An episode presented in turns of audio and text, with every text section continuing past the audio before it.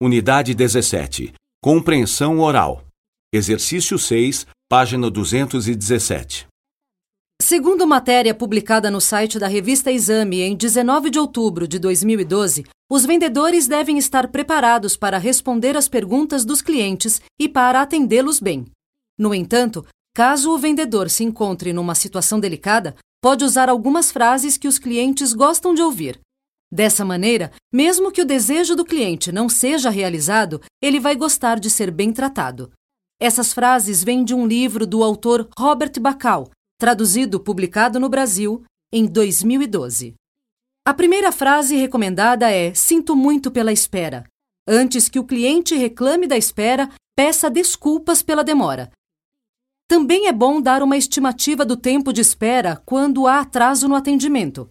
A segunda frase mencionada é: Quero me certificar de que não vou lhe dar uma informação errada. Para que o cliente não desanime da compra, o vendedor deve ser honesto e, caso não saiba a resposta, deve mostrar que se interessa pela dúvida e procurar a informação. Caso precise deixar o cliente esperando enquanto procura a resposta, o vendedor deve oferecer um cafezinho ou uma água enquanto o cliente aguarda. A terceira frase que os clientes gostam de ouvir é: Sei que você está infeliz com esta situação.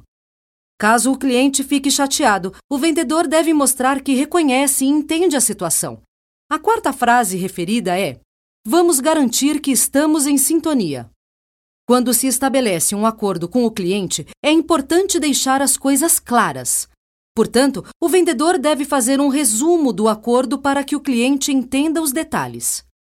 A última coisa que os clientes gostam de ouvir é muito simples: o próprio nome.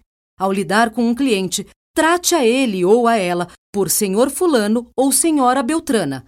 Usar o nome da pessoa é uma cortesia básica e indica um serviço personalizado.